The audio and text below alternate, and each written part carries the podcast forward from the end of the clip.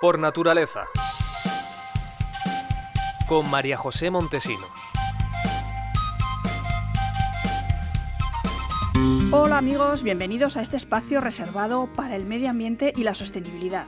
Hoy hablaremos de un ecosistema singular, la estepa, y del proyecto presentado para crear un parque nacional de las estepas de Monegros. Os lo contamos ahora mismo, pero primero, como siempre, vamos con unas cifras que nos han llamado la atención. El dato. 95%. Esta cifra, 95%, es el porcentaje de españoles que tiene pensado viajar a espacios naturales en su tiempo de ocio y vacaciones. Un 40% prevé hacer más de tres viajes a destinos de naturaleza en los próximos seis meses. Son datos de la encuesta que ha realizado el Observatorio de la Asociación Ecoturismo de España. El estudio comenzó a hacerse el año pasado, nada más cesar el estado de alarma, y de momento ha pedido la opinión a 1.500 personas. Septiembre y octubre son los meses elegidos de manera preferente para este turismo de naturaleza, aunque julio y agosto también se contemplan como un buen momento para hacer una escapada al aire libre. Según la Asociación de Ecoturismo, el precio es un valor importante para elegir este tipo de ocio, pero los viajeros también valoran mucho la posibilidad de vivir experiencias de naturaleza. Así, el 53% de los encuestados destaca como importante para ellos conocer mejor los ecosistemas que se visitan y aprender del entorno natural. Y un 60% espera que este turismo ayude a la conservación de los espacios naturales. El tema. Esta semana se ha celebrado el Día Europeo de los Parques y ha sido el momento elegido para presentar la propuesta de un nuevo parque nacional, el Parque de las Estepas de Monegros, una declaración que se pide por sus altos valores ambientales y su singularidad. La propuesta parte de SEO Overlife, que la presentó en Zaragoza junto con el expresidente Santiago Marraco. Este parque sería el primer ecosistema estepario designado con la figura de parque nacional, que es el máximo grado de protección. Sería también el primer espacio, tanto en España como en Europa, dedicado al espacio de las estepas, lo que lo situaría y situaría a Aragón como referente de estos ecosistemas. Como decimos, la propuesta ha partido de la organización SEO Overlife y tenemos a Luis Tirado, delegado de SEO en Aragón, para que nos explique más este proyecto. Hola Luis, cuéntanos, ¿cuáles son los valores que representan los monegros para ser declarado parque nacional? En, en la normativa que tenemos estatal, eh, faltaba eh, una representación de un parque nacional que recogiera las estepas, las agroestepas, estas zonas semidesérticas que tenemos en España. Esa es una, una carencia que tenemos desde hace décadas, eh, desde los años 90. Entonces, en, diversas ocasiones se ha pedido la idoneidad, se, se ha dispuesto que era idóneo el Monegros como parque nacional. ¿Por qué? Porque tiene especies de animales, de aves y de plantas o de invertebrados únicas en el mundo. O sea, se llaman endémicas, ¿no? Sería la palabra técnica. No existen en otros lugares, son muy singulares y aunque habitualmente en, Aragón ¿no? hablamos de los secarrales como un lugar que no tiene mucha importancia de cara a eso quería naturaleza, decirte, sí, ¿no? Que es un paisaje que, que mucha gente menosprecia. Yo soy una enamorada de la estepa. Pero es verdad que la gente no sabe verla, ¿no? Hay que hacer un poco de educación ah, también, como la que hacéis en SEO. Tenemos, que darle, tenemos que darle pie, porque de hecho hay muchos amantes de los desiertos en el mundo, eh, en ese sentido, como tú, y, como yo también, que me encantan. la cuestión es que es todo lo contrario. hay una inmensa biodiversidad dentro de las estepas, muy singular, y que, y que, la, y que la ha caracterizado tres elementos muy, muy específicos de Aragón que conocemos y, de, y del Valle del Ebro. En la salinidad, donde se encuentra, imagínate una planta sobreviviendo a la salinidad, eh, una zona que tiene estrés hídrico, o sea que donde no hay agua. Sí, son superheroínas sobreviviendo, sí. Y luego hay nuestro querido llamado cierzo, que todavía reduce más la disponibilidad de agua a nivel superficial. Entonces realmente esas plantas son superhéroes. Y los, imagínate los insectos que están asociados a esas plantas. Entonces, eso lo hace tan interesante y tan de una importancia muy elevada y, por supuesto, que pueda ser parque nacional. Hay mm, dos o tres elementos del paisaje también muy singulares. Si, si vamos por la carretera de Farlete a Monegrillo, nos encontraremos una zona más o menos llana, con campos agrícolas, salpicada de sabinas, que nos recuerda a la raña del Parque Nacional de Cabañeros y que podríamos denominar el Serengeti de Aragón. Es un paisaje, se llaman así unidades de paisaje única en España y única en Europa. Y la tenemos aquí, al lado de la capital.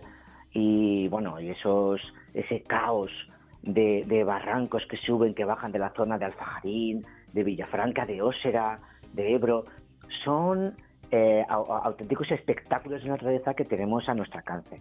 Y todo ese conjunto hace que, por supuestísimo, pueda, perfectamente podría ser declarado parque nacional. En concreto, ¿qué territorio comprendería este parque que vosotros proponéis?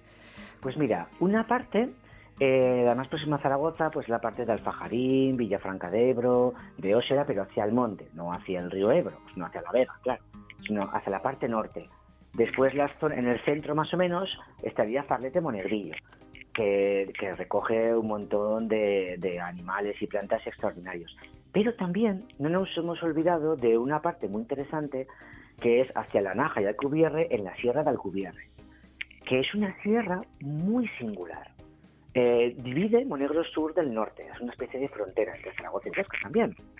Y eh, hay un bosque eh, que es de pino, sobre todo, aunque también hay incluso arces y robles mediterráneos, no pensemos en la bandera del Canadá, pero vaya, hay robles y arces incluso, que es que, que conforman una isla de biodiversidad.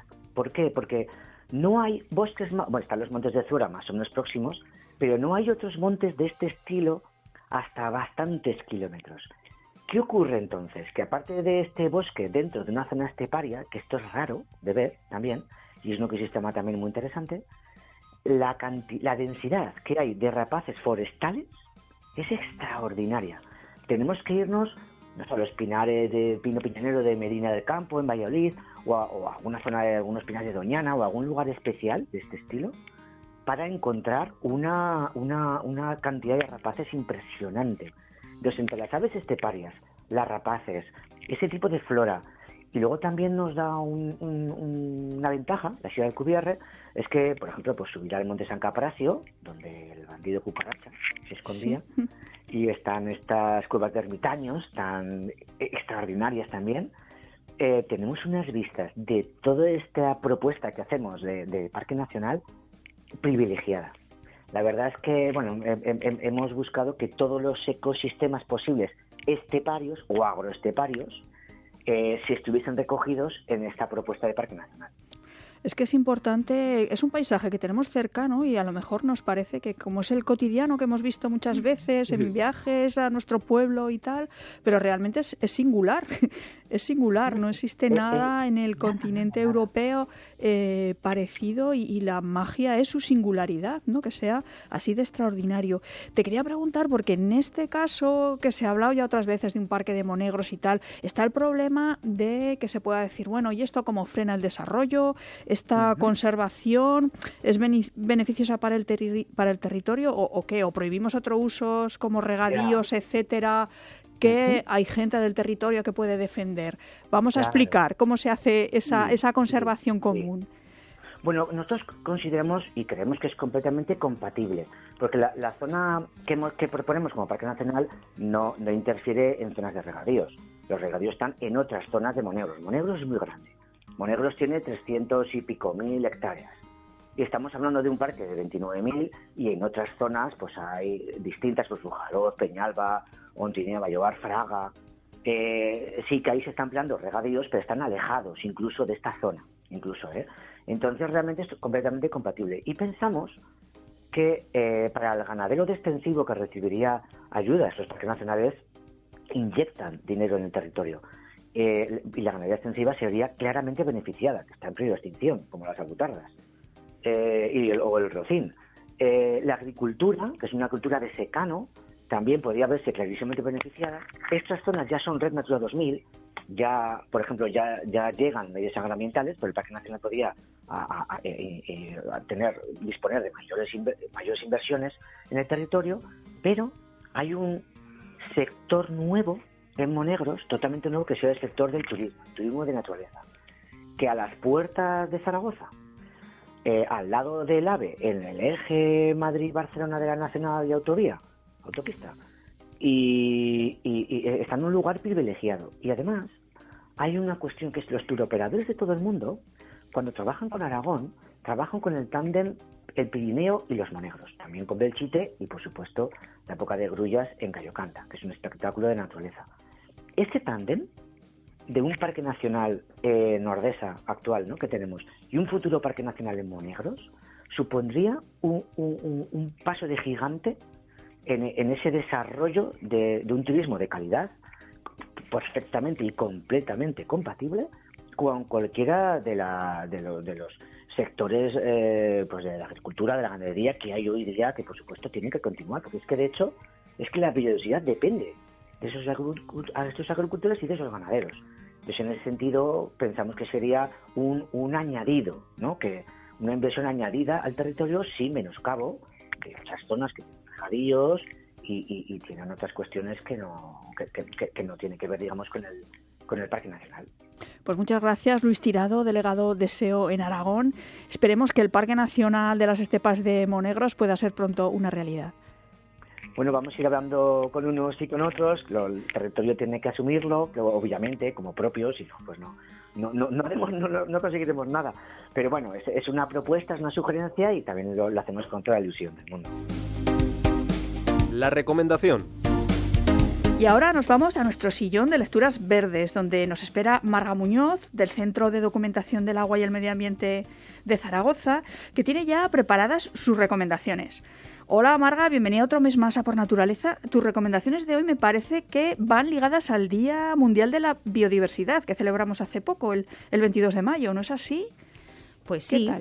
Y ahora que se habla tanto de reconstrucción social y económica, que vivimos una crisis pandémica, y existen pruebas de que perder nuestra biodiversidad podría aumentar los casos de zoonosis, ya sabéis, enfermedades transmitidas de los animales a los humanos, pues decía la ONU en ese comunicado reciente del Día Mundial de la Biodiversidad que si la diversidad biológica tiene un problema, la humanidad tiene un problema y que soy o somos parte de la solución. Así que hoy vamos a pasar revista a la biodiversidad, pero en sentido literal, ¿eh? porque no traemos libros, ensayos, novelas, cuentos o cómics como en otras ocasiones. Hoy os recomendamos algunas revistas de naturaleza disponibles en bibliotecas, en nuestra biblioteca, por ejemplo. Comprender que somos parte de la solución es saber y conocer que somos parte de ese equilibrio o desequilibrio y os proponemos la lectura y la divulgación como vínculo con la naturaleza. Hablamos de Kerkus, la revista decana de naturaleza en España, que este 2021 cumple nada menos que 40 años. Su subtítulo aclara todo su espíritu, observación, estudio y defensa de la naturaleza. Es una revista que ha sobrevivido a la competencia editorial, a las crisis económicas, a la prensa digital y hasta a la actual pandemia. Una revista a la que muchos entusiastas de la naturaleza están suscritos y que coleccionan desde hace años. Pues bien, también en nuestra biblioteca puedes leerla. Hago un inciso. La novedad en bibliotecas es que desde el pasado 10 de mayo tenemos los fondos accesibles, es decir, que ya puedes tocar y ojear directamente los libros y las revistas. El protocolo COVID se ha actualizado porque no hay evidencia científica de contagios a través de los libros. Y bueno, por supuesto, puedes llevarte las revistas en préstamo para leer en casa.